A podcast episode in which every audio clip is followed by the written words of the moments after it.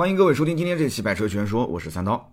那么今天这期节目呢，是在广州的宾馆录制的。今天呢，就聊一聊广州车展。那么今天上午啊，我十一点就会坐飞机。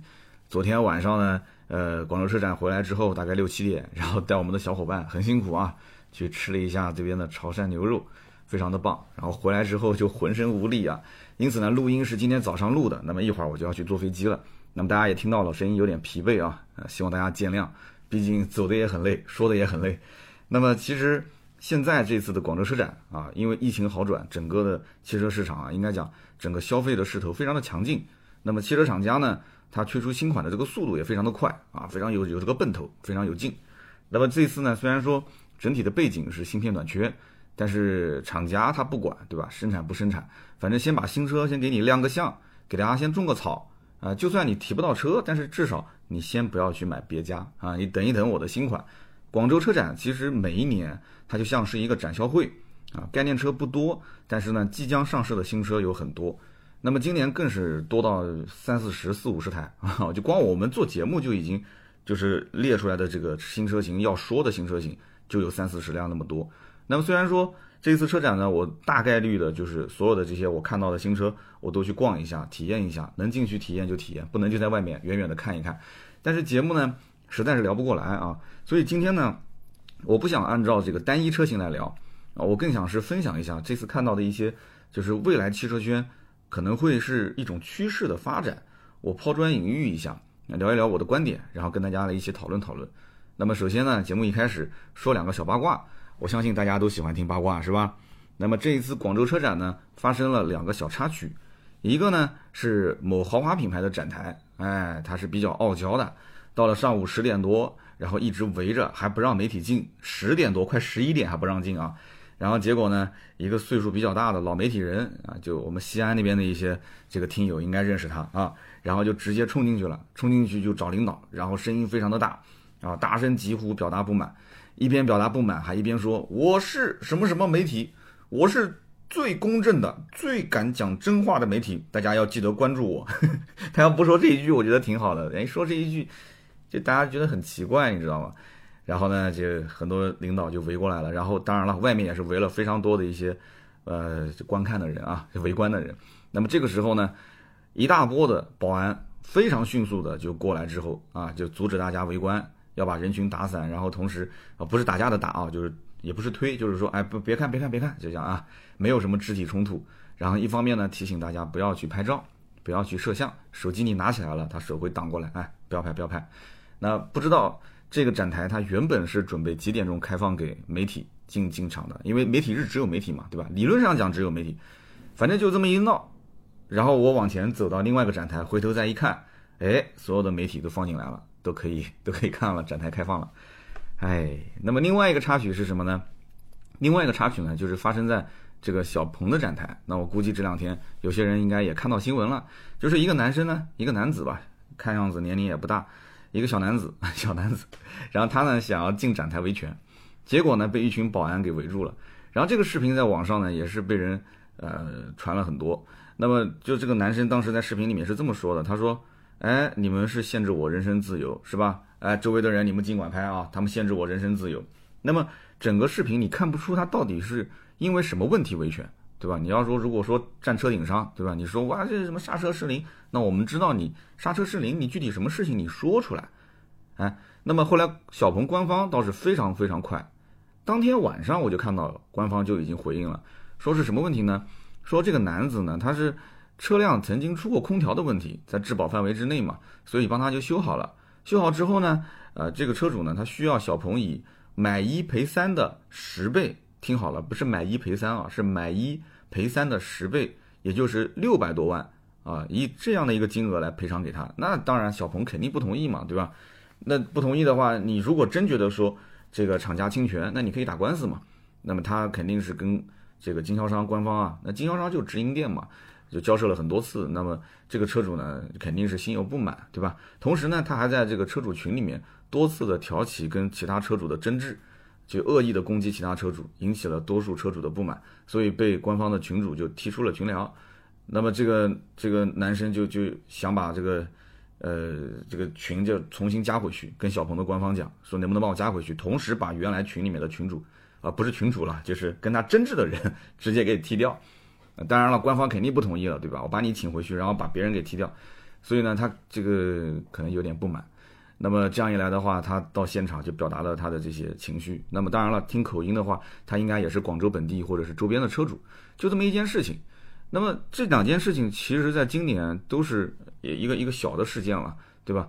但是你会发现，每一年的广州、北京、上海、成都这种大型的国际型的车展，就好像总会发生一些这种维权的事件、一些冲突的事件，而这些维权的事件，又好像非常非常多的。这些最近这两年是集中在这种新能源的品牌，所以这也就导致每一年的大型车展，首先就是安保会越来越严格。你看今年的这些车展。但凡这边出一点点小的问题，就感觉好像要吵了，立马保安那个速度那是非常非常的快，然后打散人群，然后同时让人群里面不要有人举起手机。那么其实在我来看是这样的，就是一方面这两年新能源的品牌维权事件增多，跟很多的这种新能源车啊它的直营体系有很大的关系，包括现在的这种燃油车的销售系统也开始陆陆续续的变直营了嘛。大家都知道，现在上一款新车基本都是通过手机 app 下单。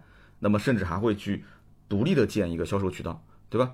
那么由于厂家直营，那么每一个城市的直营店就会严格按照总部的规定来执行操作。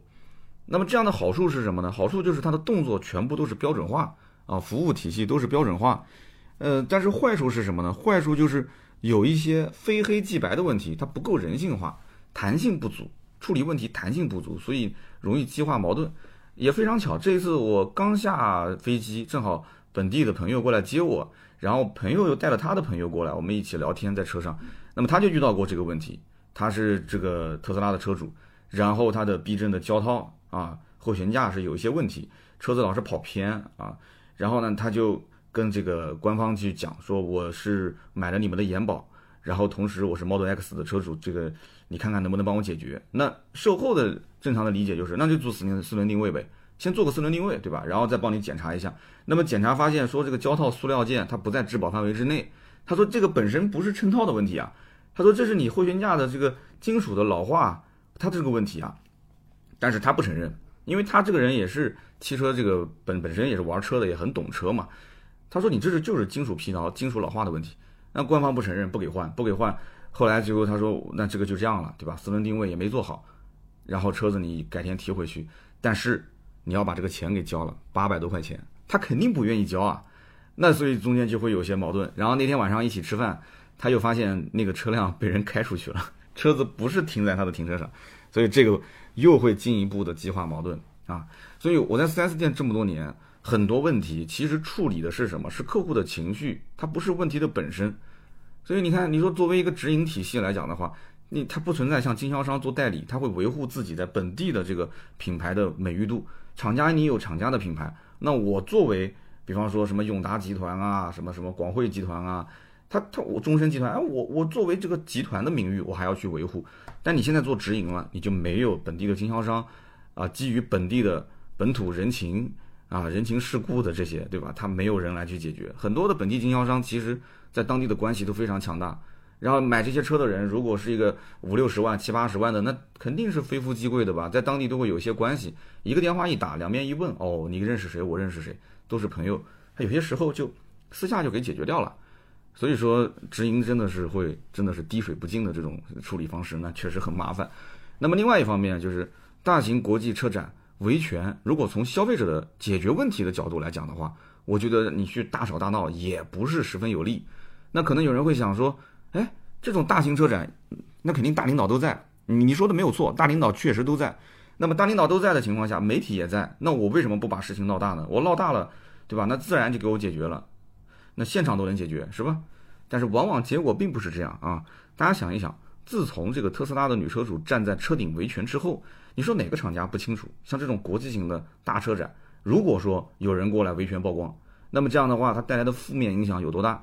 而如果说负面影响它已经产生，因为你只要一站在车顶，你一吵一闹，那这个品牌多多少少会受一些负面影响，因为大家都会相应的同情弱者。虽然说特斯拉那个女车主后来又被，对吧？又被说要厂就厂家说我你损坏我的名誉，我要让你赔偿五百零五万，但具体赔不赔这是两说了，对吧？那么厂家跟客户之间他的处理态度会发生非常微妙的变化，因为你想，毕竟能去国际车展去维权的，上海、北京、广州这些，那肯定不仅仅是想要修车啊，也不仅仅是想要退车或者是换车，他们肯定还有更多的一些诉求没有被满足。那什么叫做更多的一些诉求呢？那每个人都不一样，大家心里都有数。但是厂家品牌美誉度受损，他们就更不愿意跟车主去私下谈判了。就像经常会有的一些这个车友问我说：“三刀，你能不能帮我去曝个光？我要维权什么的。”那你知不知道，其实曝光曝光很简单，你这个事情只要证据链是一个非常完整的链条，你能坐实去锤它，它就是服务上诈骗你、欺骗你了，或者说产品本身就是有问题，而且是通病。那我愿意给你曝光啊。那你首先自己在收集它这个证据链的过程中。没有一个完整的证据链，那么维权大家都说很困难，确实，包括我自己维权，有的时候都很困难。那我维权也很困难，手上的证据又不足，那你再让媒体去曝光，本来这个事情可能私下去谈，还能有一些缓和的余地。你这么一曝光，那对方就讲，哎，你有本事啊，你找媒体曝光了，对吧？那你就找媒体曝光呗，那让媒体给你做主啊，那我就我就不用再跟你谈了，还谈什么呢？对不对？你该打官司打官司，你该曝光曝光，最后厂家出面，该怎么处理怎么处理嘛。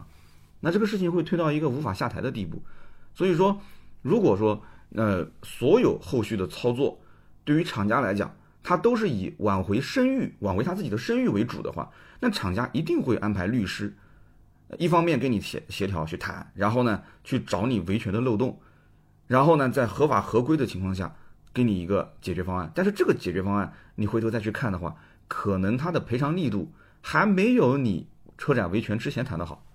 我跟你说，这不止一次遇到这种情况了，所以说现如今就算真的去车展维权，我主张是不要在展台上面去闹，你可以去他的后场的休息区，因为大领导基本上都是在，比方说这个二楼啊，或者是后场的这个办公区域啊，你直接告知工作人员，你把你手头的资料啊、证据啊，你整理的完整一些。你说我手头有非常完整的证据，我可以锤你，对吧？我是来维权的，但是呢，哎，你一不哭二不闹，对不对？你就跟领导讲，我就想找你们这边最大的领导，我坐下来谈一谈，啊，我要坐下来跟他喝喝茶，对不对？你请我进去喝杯茶没问题吧？心平气和的，你把这个事情解决。而且车长现场每个人都很忙，真的非常忙。那这种维权的事件，你说你能三言两语说清楚的，你就不要去拖泥带水。你无非总结下来就三句话嘛。第一句话，车有什么质量问题？第二句话，经销商怎么没服务好？第三句话，我需要你帮我做什么？那不就解决了吗？对不对？厂家大领导往往就一个电话给区域负责人，大领导跟区域负责人之间还隔了好多级呢。他就是一个电话问大区总说：“哎，这怎么回事？哪个经销商？这个事情怎么怎么？那我面前证据确凿，一分钟给你解决了。”那当然了，我说这么多不是说主张大家去这种国际型车展维权啊。那以后汽车媒体也不要去报道车了，那每一次车展都去报道维权。就是我想说的是，我提供一个新的思路，给遇到需要维权的车友。就怎么才能更有效的去解决眼前的问题？你怎么去得到自己想要的结果？那么这样的一种处理方式，我觉得不仅仅是像北上广这种国际型车展，包括你们当地的一些大型车展，这种大型车展往往往往就本地的区域经理啊、大区总都在，这些区域经理、大区总都能解决你的问题，你何必还要跑上海、北京呢？对不对？所以呢，我讲那么多啊，也是欢迎大家在我们的评论区讨论讨论啊，抛砖引玉一下。那么下面呢，我们聊一聊这次车展我看到的一些趋势啊。那么这次车展呢，应该说人气最旺的车型，我估计很多人都不一定能想到啊，呃，不是 BBA，也不是大众丰田，是凯迪拉克出的一款新车啊，叫 Lyric，L Y R I Q 啊，Lyric。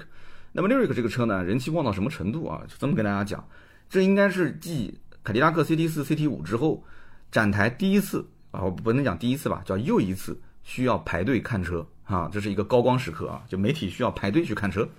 那么 Lyric 这个车呢，现场是被放在一个高光展台上面，那么媒体需要走个两级台阶才能上到这个展台。那么现场的工作人员也说了，说大家呢排队上去看，不要着急。那么主要是因为这个上面展台的承重有限，就怕等会儿人多了展台会塌，所以你可想而知你现场的这个火 火热程度到底怎样。但是媒体感兴趣，它能代表说这台车子就一定会热卖吗？啊，真不一定。媒体感兴趣，只能代表这个车子它的曝光度会非常的高，但是它销量怎么样，这还得要老百姓真金白银来投票。那么从某种意义上来讲，你会发现，其实现如今啊，做电动车的豪华品牌，它都会有一些偶像包袱。那 BBA 出的几款电动车，大家都很了解的，对吧？那么定价都相应的偏高。那宝马之前的 RX 三定价也是一上来特别高，突然之间啪一下调低了七万多块钱，对吧？那奔驰的什么 EQC、EQS 啊，宝马啊，奥迪的这个 e-tron 系列，它都是这种道理嘛，价格定的其实都不低的。那么它价格定的高是因为什么呢？是因为它仍然把自己在燃油车领域的这个品牌溢价还放到了电动车这个产品上。但实际上你会发现，电动车这个领域里面，豪华品牌并没有什么优势。那么这就形成了什么？就形成了一个叫做 New Money 跟 Old Money 这两种人群，对吧？我们看一些电视剧啊，看一些电影，都会出现这样的一种情况，对吧？老派的老欧 G，然后跟现在的新生代之间，他们就形成了两种完全不同的消费风格：New Money、Old Money，就像我们 买房一样的学区房，有买老破小的，对吧？这种就是 Old Money，也有那种说，哎，我上私立学校，或者我去那种新区、新的园区。对吧？学区质量各方面都挺好的，住的环境也更好，但是它不像老牌的这种学校更厉害一些。哎，但没关系啊，所以就形成两种完全不同的人群。这种这种思想，我觉得在两种车上最最典型，一个就是什么理想 ONE，一个就是汉兰达。这两类人是最典型的站队站在 New Money 跟 Old Money 的两类人。就大家都知道，我对于像增程式的这种就是驱动方式，我一直不是很待见。但是为什么我现在想通了？就是因为我现在知道了，客户就是一个站队的问题，对吧？买理想 ONE 的人就是觉得我是 New Money 嘛，我是这一代的人，哎，我就觉得那些买汉兰达的人就是老头子啊，就是那些思想固化的老头子。还有人在评论区讲说，我今年二十多岁，我我买的是汉兰达，对你，你生理年龄是二十多岁，但你的思想跟你爸一样，就是一个老年人的思想，就是固化的老头子，要保值，要省心啊，配置低一点没事儿，忍一忍啊，合资车永远都是好的。那么买汉兰达的车主又觉得说，那只有老子有病才去买理想 ONE 这种杂牌车，而且又加油又充电，对吧？这就是忽悠人的嘛，那麻烦死了，买这种车有什么意义啊？哎，你看汉兰达的人就是这么想的，一个国产车对吧，卖个三十多万，那我们不是说国产车不好啊，但是整体的大环境来讲，国产车的价格一直都是走性价比，很便宜。但是你说三十多万这么大个车，有这么多的配置，它便宜不便宜呢？那我换句话讲，那十几万的车，国产车也配置多，也价格也不高啊，对不对？空间也很大，哎，那为什么销量就干不过什么 CRV 啊、RAV4 啊？哎，你你要想这个问题啊，所以你没办法讲理去，其实就是站队问题嘛，就是站队。那么凯迪拉克这个 Lyric，其实这个车如果说要卖好的话，呃，主要是就做一件事情，就是要把 New Money 的这些人吸引过来，不是说在原有的。BBA 或者是凯迪拉克车主里面去消化去转换，不是这个道理，它一定吸引的是 New Money，让他们要拿自家的这个 Lyric 去跟什么比，去跟特斯拉比，去跟蔚来比。那么没有任何品牌是没有缺点的。买蔚来的客户，哎，经常也会吐槽他们的车，说哎这个车什么产品的配置选配太多了啊，后续的每一年要花的钱太多了，厂家动的心思太多了，总是想各种各样的玩法，对不对？让我们消费。那么特斯拉的车主。觉得他们的产品品控不是特别的好，那买回来一会儿摄像头不亮了，一会儿要做私人定位还要收费，是吧？所以服务也一般。那么凯迪拉克就应该是在这些问题上去解决客户的痛点，就是它不是无敌的状态，它一定是有问题的。你要去解决他们这些问题点，它的痛点，那么把对手做的不好的方面我做到比较好，或者是更好，而不是说把对手已经做得好的方面你做到更好。你只要能把它做的不好的做得好，就已经基本上够了。那么目前的话，凯迪拉克 Lyric 这个两驱长续航豪华版定价四十三万九千七。那么有人呢拿这个价格和凯迪拉克自家的叉 T 六做对比，我觉得这个对比是毫无意义的啊。一方面呢，就是两者之间的造价成本都不在一个维度上，因为这个新的电动车平台叫奥特能平台，它是从零到一的去打造。大家都知道，这肯定是要消化成本的，对不对？包括它这里面本身这个整个车辆的。呃，打造包括它的整个的系统的布局，就是它必须要通过一个、两个甚至更多的产品，慢慢的去消化，它有个时间周期。那么另外一方面呢，就是这两个客户群体也完全不一样。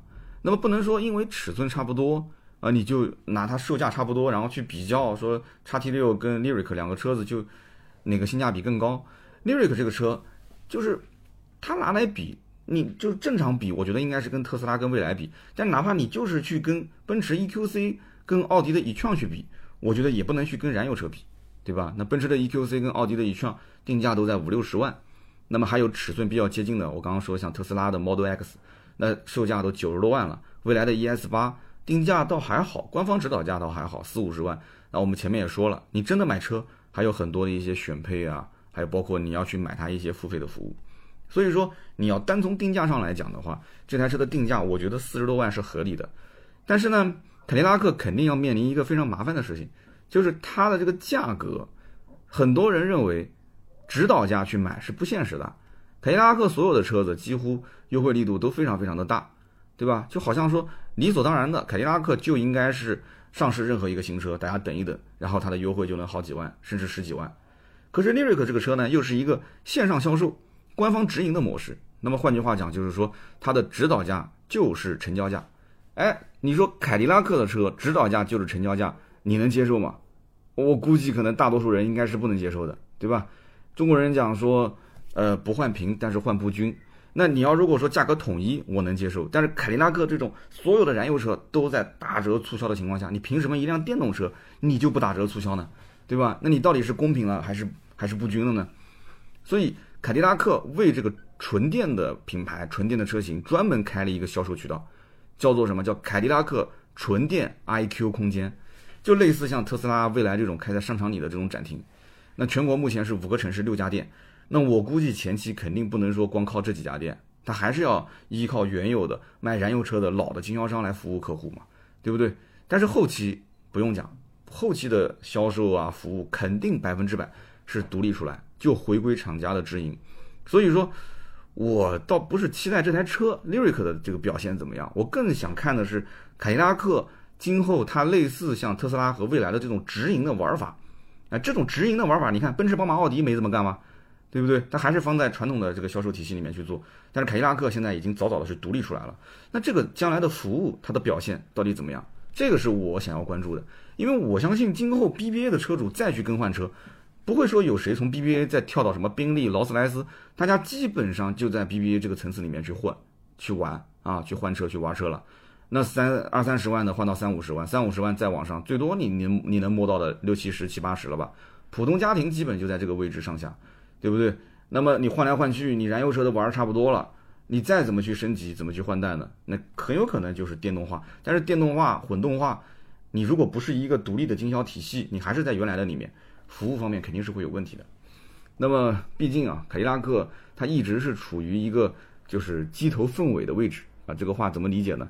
就是它的销量呢，呃，如果是跟这个 BBA 去比的话，那肯定是差一大截嘛。但是它的销量跟沃尔沃、林肯、捷豹、雷克萨斯、英菲尼迪这些牌子去比，哎，它又是属于销量领跑。所以在我看来，凯迪拉克的转型啊，转型纯电，它的决心如果足够大。哎，在产品啊，在服务各方面都足够去用心，就去对标未来的这种服务，就去对标特斯拉的这种技术。OK，你足够用心的话，那我觉得这个品牌未来发展它是很有机会的。为什么这么讲啊？大家你看这个道理对不对啊？美系车一直是油老虎的形象，对吧？其实没有人说美系车丑，样子挺好的，但美美系车就是油老虎，老百姓觉得我买你这个车子，我不就往你烧钱嘛，对吧？天天在加油站。那么在电动车里面就不存在这个问题。那么美系车，大家又认为它动力又比较好，对吧？美系车没有人说动力弱的，动力比较好，空间又比较大，坐起来又很舒服，宽宽大大的这种沙发的形象。那么在电动车里面呢，又是一个优势。所以通用憋了这么多年，哎，憋出来一个奥特能的纯电平台，然后 Lyric 这个车又是一个首款产品，四十三万九千七首发价格，就基本你能看得出这个品牌的定位和调性。所以今后如果你说在豪华品牌的纯电 SUV 里面，凯迪拉克的价格也还不错，主要是价格，价格还不错。哎，如果还不错啊，产品力也还不错，服务也还不错。哎，那你觉得它逆袭 BBA 的可能性大不大呢？那么目前来讲的话，BBA 的销量其实也一般，很一般。那么大家都在一条起跑线上，你说是不是？所以今年的广州车展，应该讲热度最高的几款车之一，其中就是 Lyric。但有些人呢没感觉，因为很多人不看电动车，大家还是看燃油车。但是我从广州车展回来，我实际看到的展台的这种热度来讲的话，它的确就是这样。好，这是第一个趋势啊。第二个呢，就是我们讲有一个叫共创的概念开始兴起了。共创这个概念兴起，那么这次车展上，我见到一个特别的车，非常特别，叫沙龙汽车。沙龙汽车推出了一款叫做机甲龙，可能很多人对这个牌子不是很熟悉啊，对这个车也不是很熟悉，长得就跟那个新款的 GTR 一样的啊。但是你不用关心这个车和这个牌子，我一会儿给你解释。那么有人可能刷过这个车，可能有人也没听过这个牌子，或者是听过。实际上，沙龙是什么？沙龙汽车是长城旗下第六个品牌，啊，不知道大家能不能数得过来？它一共有哪些品牌啊？它有哈弗，对吧？大家都熟悉的坦克、欧拉啊，还有什么呢？说不出来了，对吧？还有跟 MINI 合作的啊，光束汽车，还有吗？啊，你说出来四个也不错了，还有没有？那么，其实这个沙龙汽车跟其他品牌还有一些区别，它是长城出钱。让这个创业团队啊，他去独立运营，啊，同时呢，你也可以去融资啊。我长城可以不是你唯一的股东，你可以融资，就等于说，长城从一个造车企业变成了投资人。那么换句话讲，就是长城今后赚的可能不仅仅是造车的钱，它还可以去赚投资的钱。它孵化这个企业，这个企业将来它上市了，或者是变现之后卖钱了，那长城还有一个退出机制，哎，你自己都可以，我扶你一把，你开始养活自己了，壮大了。我可以继续保留我的投资，也可以直接中途撤出。哎，它有退出机制，这个很有意思啊。那么类似这样的情况呢，长城还有一个今年展出在广州车展，叫超跑皮卡。有人听什么叫超跑皮卡？就是速度跑得快吗？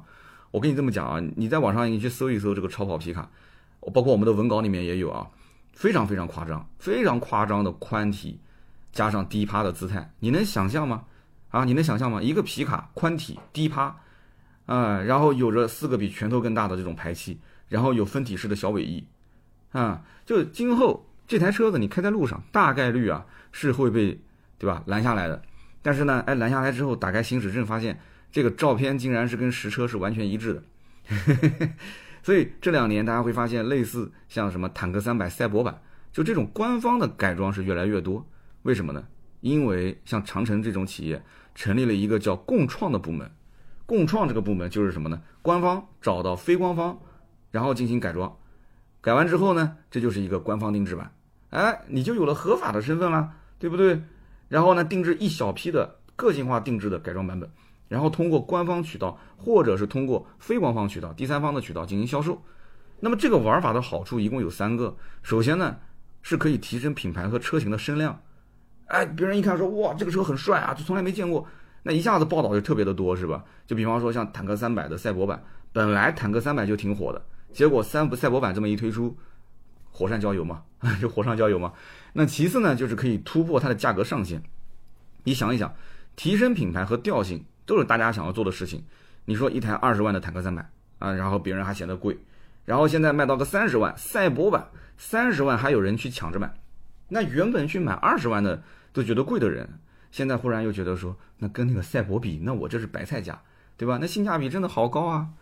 然后又是这一系列的内容推出啊，产品推出，它有不同的这种各种各样的这些平台的一些啊创作者跟这个车辆的创作者之间一起产生互动，它会有持续的内容输出。所以你想一想，一个普通的量产车，它有什么内容好做？一个车评说说不就结束了吗？但是像这种车，我的天呐，对吧？它持续输出内容可以有个很长的周期。那么限量几十台，又是几百台的这种共创车型，厂家完全可以拿来做很多的文章啊，视频图文刷爆各大平台。那么因此有人尝到了甜头，那么今年在广州车展就发现共创的概念，很多车企都开始拿来玩了啊。比方说像什么奇瑞的 QQ 冰淇淋啊，就改了一堆奇奇古怪的车，都说是啊我们共创出来的车。然后这个五菱就不说了嘛，五菱肯定是笑而不语嘛。这个就是我已经玩剩下来的了，小型电动车改装，那我是最早玩的嘛。还有像别克的 GL 八，别克 GL 八今年找了远大谢尔比这个改装厂，然后改了一个袋鼠版啊，袋鼠嘛，妈妈小袋鼠对吧？袋鼠版顾名思义就是重这个看重这个居家风格。远大希尔比是改装公司，之前在福特的圈子里面还是比较有名的啊。这个改天可以让兔子聊一起。那么远大希尔比之前跟长城炮也合作过。啊，共创啊，应该叫共创，共创了一款长城炮龙弹，天上飞的龙啊，龙弹不是那个生蛋的蛋啊，炮弹的弹，龙弹名字就很酷。那么这个 G R 八的袋鼠版呢，它的重点其实在于它的配色啊，还有它的座椅配色呢是巧克力色加上一个乳白色，巧克力牛奶配色。那么车内呢，二排的航空座椅可以一百八十度的旋转，第三排呢有一个温奶器啊，玩的都是概念嘛，所以妈妈可以在车上给宝宝喂奶。那当然了，车上就不能有其他人，对吧？那爸爸呢也要开车开慢一点，最好停路边 啊。哈哈。那么我感觉未来的三五年，共创的这个概念肯定是越来越火的。那么甚至说从一个改装店升级成一个独立的汽车品牌，这个都会是很常见的事。我们知道奔驰的 AMG 其实就是类似这样的嘛，就直接给奔驰并过来，原来就是奔驰的员工嘛，工程师嘛，出去之后自己开改装店，改得非常好。然后奔驰又把它给收回来，成为奔驰的御用改装。那么类似这样的情况，以后在中国的车企里面会越来越多。那么厂家其实现在开始陆陆续续以开放的这种合作的心态，你要生产线，我给你生产线；你要供应商资源，我给你供应商资源；你甚至要资金，你要人才，我都给你提供。所以说到底了，这就是一盘生意。以前传统造车很赚钱，那没有人会想到这些。但是现在传统的车企造车不挣钱，不挣钱，不挣钱，同时还要收双积分的限制。然后燃油车、新能源要两条腿走路，所以现在车企压力很大，所以他要去排解这个压力，他要找新的一些突破口，所以用这种共创的方式走出去试一试，哎，说不定还真的能趟出一条新的路。那么早几年咬紧牙关挺过来的那些改装店，哎，在圈内里面还有一些知名度的改装店，哎，多多少少这两年都会接到厂家的咨询和邀请，啊，就像当年可能你在网上写小说，一开始呢是免费给大家看的，兴趣爱好。也不能靠它为生，但是后来呢，平台开始收费了，你也开始有收入了，你变成了职业玩家。那么再后来呢，有了 IP 这个概念，我的天呐 i p 这个概念就不用说了，什么《鬼吹灯》啊这些，《盗墓笔记》，一旦要是被买断，成为了一些影视作品或者是游戏作品，那这个赚的钱，那真是一辈子都赚不完啊。那么共创出来的这些车，其实完成度也非常的高啊。那么我在现场也看到了。呃，它跟我们其实买完一个原厂车之后，再到路边的改装店去改装，有非常大的差别。就不管这个改装店的技术好与坏，对吧？因为你想，这些共创的车，它所谓叫改装车或者叫改装件，它根本就不是改装件，它就是原厂件，所以上身的效果非常的服帖。你看它的宽体的造型啊，包括它的尾翼啊，整车的大包围，它的钣金做工啊，包括它的整个的缝隙的均匀程度。绝对不像说你车子拿出去用那个什么玻璃钢啊，啊去凹个造型啊，然后刮刮腻子啊，哪边不平整用腻子刮一刮。所以人家不讲嘛，改装车叫腻子车，都是用刮腻子刮出来的，对吧？远看是一朵花，近看是什么粑粑？就是共创车，现在到目前为止，我觉得这种玩法没有毛病的，很好。但是有几个问题需要解决，我觉得最关键就是什么？共创车型将来啊，它会有非常非常多个性化的版本，它版本这么多。啊，而且都是小批量生产的个性化车型，它到底是回 4S 店进行售后，还是去到 4S 店以外的这种第三方？就比方说是是跟刚刚说的这个远大希尔比合作的，那我是去远大希尔比的改装店去找他售后，还是到 4S 店，对吧？那肯定是去远大希尔比找他售后是最方便的，因为他改装的嘛，他最了解这里面的技术一些，这个这个这个就是有些出问题了嘛，怎么去维修？你回到 4S 店，4S 店甚至没见过这种改装方式。他都不知道你怎么排线，他不知道怎么维修啊，对不对？所以这个就是个问题啊。因为你再牛掰的改装店，你也不可能像 4S 店的网点那么多啊，对吧？你全国能有个几家、几十家就不得了了嘛。所以回第三方维修不太现实。但是呢，共创的模式一定还是要走下去。这个路呢，可能还是需要走很久很久啊，会有一些问题，但这都不是问题。那么今年的广州车展呢，我看到第三个趋势是什么呢？就是 MPV 的时代，我感觉真的是开启了。那么从成都车展的塞纳、起亚的嘉华，到广州车展的 G R 八的概念车和蓝图的梦想家，今年的 M P V 可以说热度一直是居高不下。但是呢，还是那句话，热度归热度，热度只是媒体关心啊，大家在不停的出内容，但持币观望的人还是非常多的，就真正买回去的是少数。你看销量就能看到，对吧？那么很多人呢是处于叫。精神上是 MPV 车主啊，但是实际生活中他他还是 SUV 车主，他还是这个轿车车主啊。比方说像我就是这样，就我就是精神上的 MPV 车主。那么其实像我这样的三十五岁一过，就是开始偏向于要这种比较安逸生活的人还是很多的，对吧？就比较害怕去大的改变去冒险。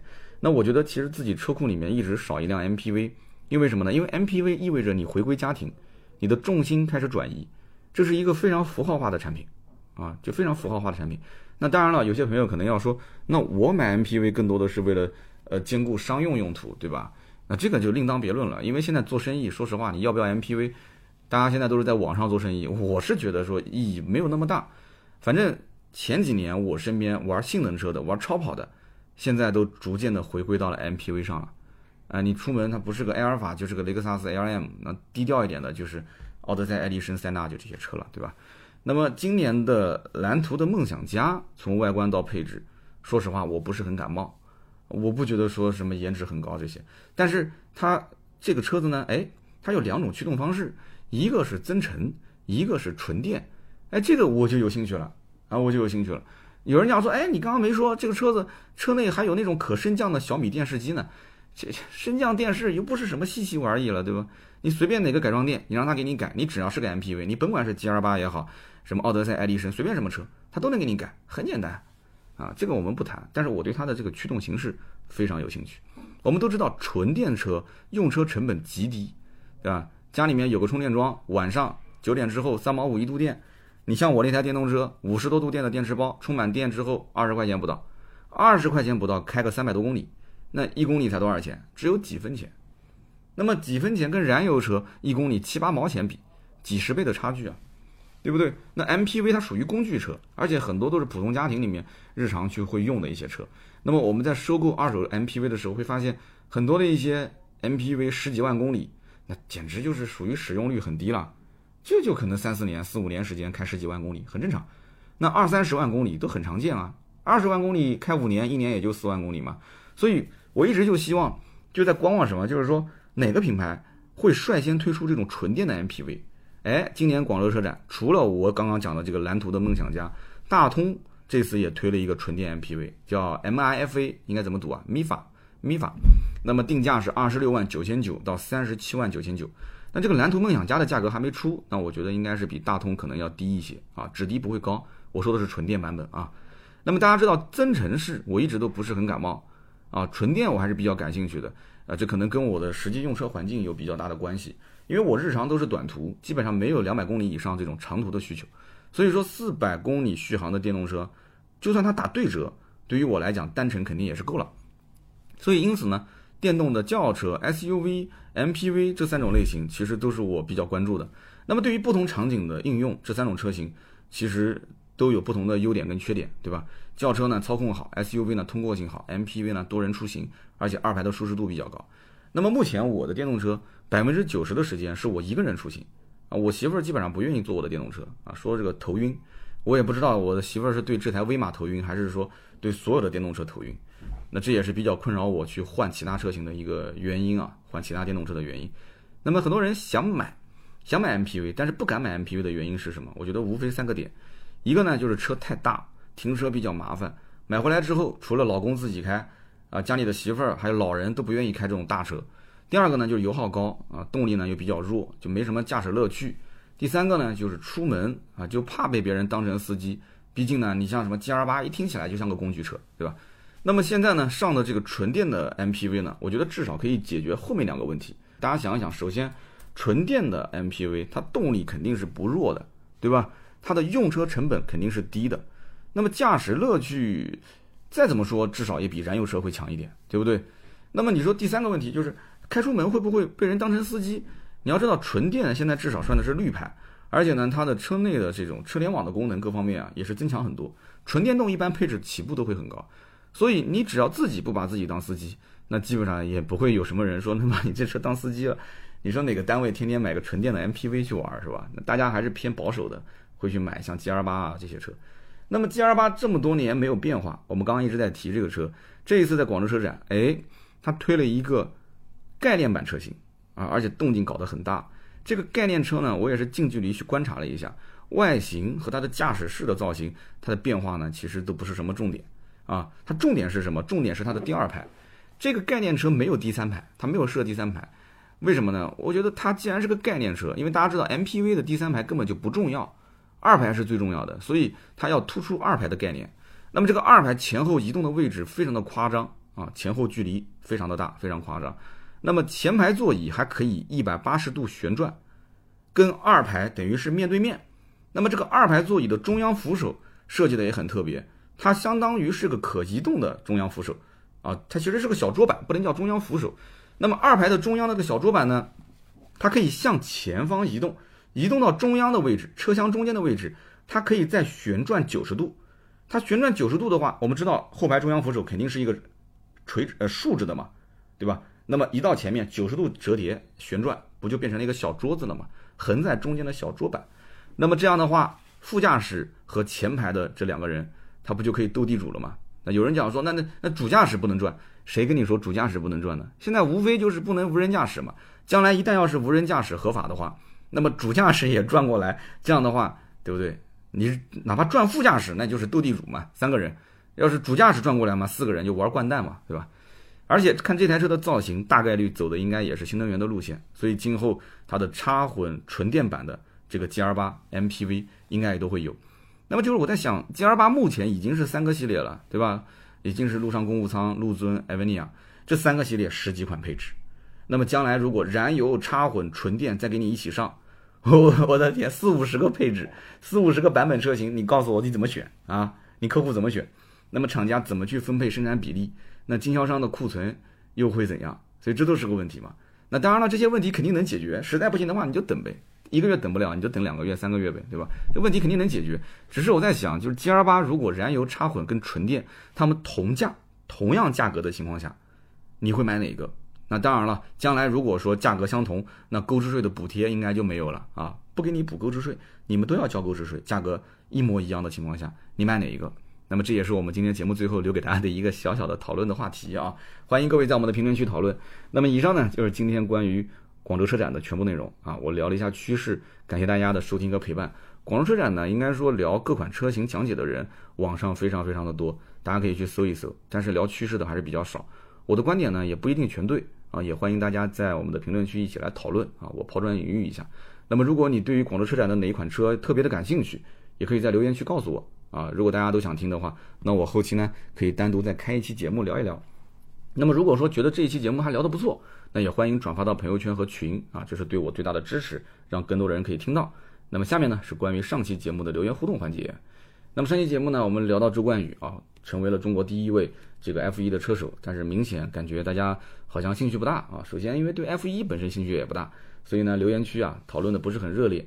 再加上很多人可能也不知道该聊什么，就是比较专业的一些东西，就不知道该怎么说啊。聊这个人，这个人除了有钱，我也不知道该怎么说，对吧？长得又比我帅，我都懒得说。然后上期呢，有一个这个刊物啊，这个我把这个维塔斯潘说成了维斯塔潘，这个怪我，怪我。